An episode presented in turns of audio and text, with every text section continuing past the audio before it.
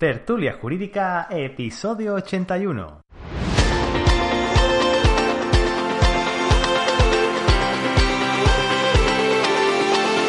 Hola, buenos días y bienvenidos a Tertulia Jurídica, el podcast donde los profesionales del derecho se quitan la toga y comparten su visión sobre temas de actualidad.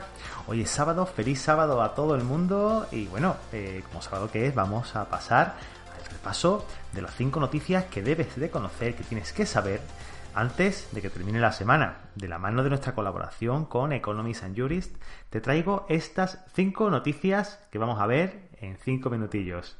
¿Estamos preparados? ¿Vamos a ello?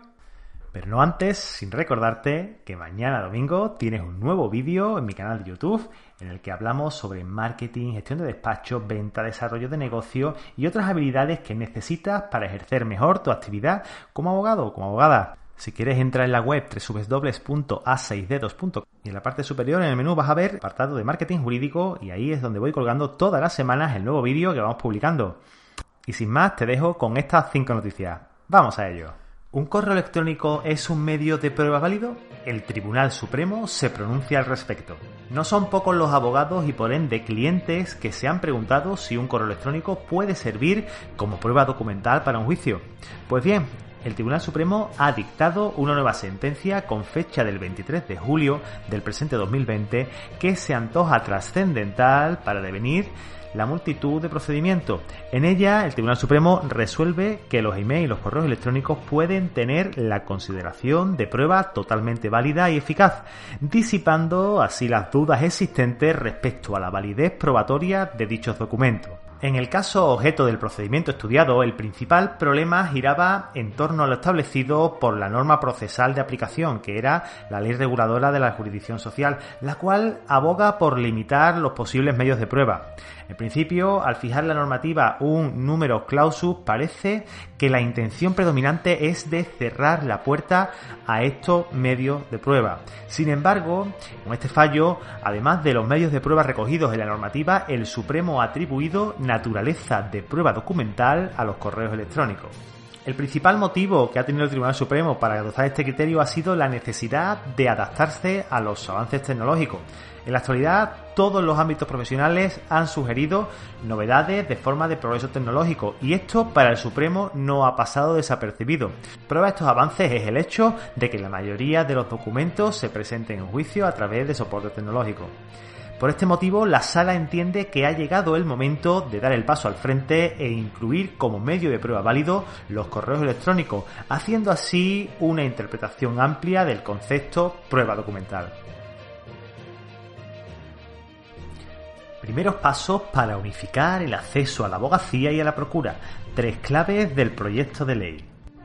El Consejo de Ministros ha aprobado el proyecto de ley que modifica tres textos legislativos relacionados con el ejercicio profesional de la abogacía y la procura, lo que en la práctica supondría la unificación de la prueba de acceso a ambas profesiones, aunque imposibilitándose como hasta ahora el ejercicio simultáneo de las mismas. El proyecto de ley es una regulación particularmente relevante para abogados y procuradores porque acomoda la legislación española a las exigencias del derecho europeo en lo referente al acceso a las condiciones de ejercicio de las profesiones y especialmente a la interacción entre ambas. Asimismo, con esta modificación legislativa se pretende dar respuesta integral y coherente a las objeciones que la Comisión Europea formuló respecto del modelo vigente del ejercicio de la procura en España, que llevó que hace cuatro años se abriera un procedimiento de infracción al respecto. La COVID-19 hace descender la tasa de litigiosidad un 32,9%. Todas las jurisdicciones han sufrido fuertes disminuciones interanuales en el ingreso y resolución de asuntos e incremento en el número de asuntos en trámite al final del trimestre. La más afectada, con un descenso del 56,9%, ha sido la de contencioso administrativo. La actividad de los órganos judiciales entre el 1 de abril y el 30 de junio se han visto claramente afectadas por la crisis sanitaria causada por el COVID-19 y ha disminuido en, un conjunto, en el conjunto de España en un 32,9%.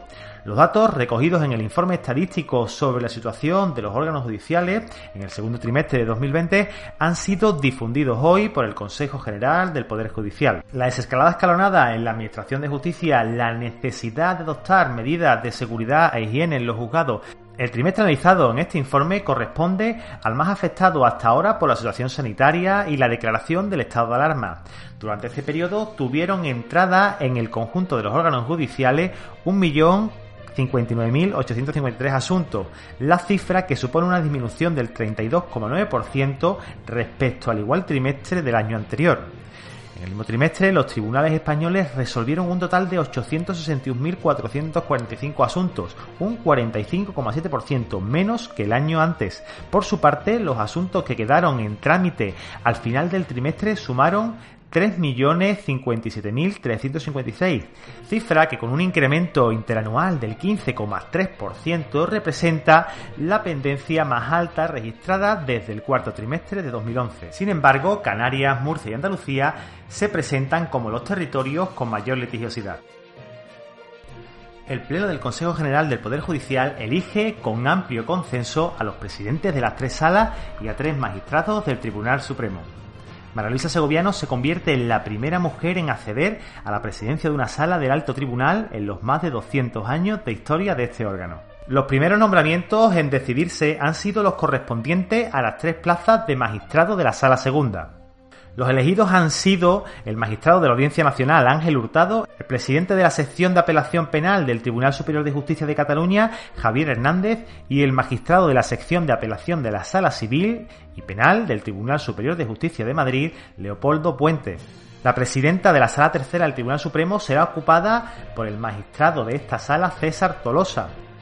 La presidencia de la Sala Tercera del Tribunal Supremo será ocupada por el magistrado de esta sala, César Tolosa.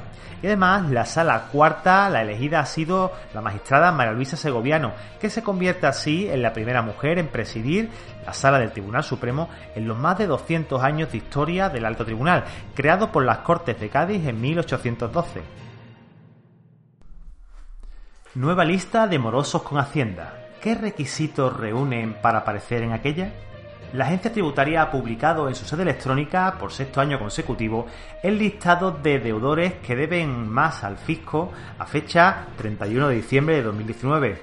En esta ocasión se ha hecho pública el pasado jueves 1 de octubre, cumpliendo in extremis con la prórroga habilitada legalmente a consecuencia de la excepcionalidad del COVID-19. Pero, ¿qué requisitos debe reunir un deudor para aparecer en esta lista? Que el importe total de las deudas y sanciones tributarias pendientes de ingreso supera el importe de un millón de euros, y que dichas deudas o sanciones tributarias no hubiesen sido pagadas transcurrido el plazo de ingreso en el periodo voluntario. A efectos de lo dispuesto en este artículo, no se incluirán aquellas deudas y sanciones tributarias que se encuentren aplazadas o suspendidas hay menos deudores que en 2018. El número de contribuyentes que debe más de un millón de euros a la agencia tributaria ha bajado. En cambio, la cifra global de su deuda sube. A cierre de 2019 existía un total de 3.930 deudores con el fisco, en concreto un 2,4% menos que un año antes, pero con la mora acumulada de 14.246 millones, un 0,7% más. Bueno, y estas han sido las 5 noticias que tienes que conocer antes de que llegue el domingo. Y hablando de domingo, te recuerdo que mañana domingo tenemos un nuevo vídeo en mi canal de YouTube Vamos a aprender sobre marketing jurídico, gestión de despachos, venta, desarrollo de negocio y otras habilidades que necesitas para llevar a cabo tu labor profesional.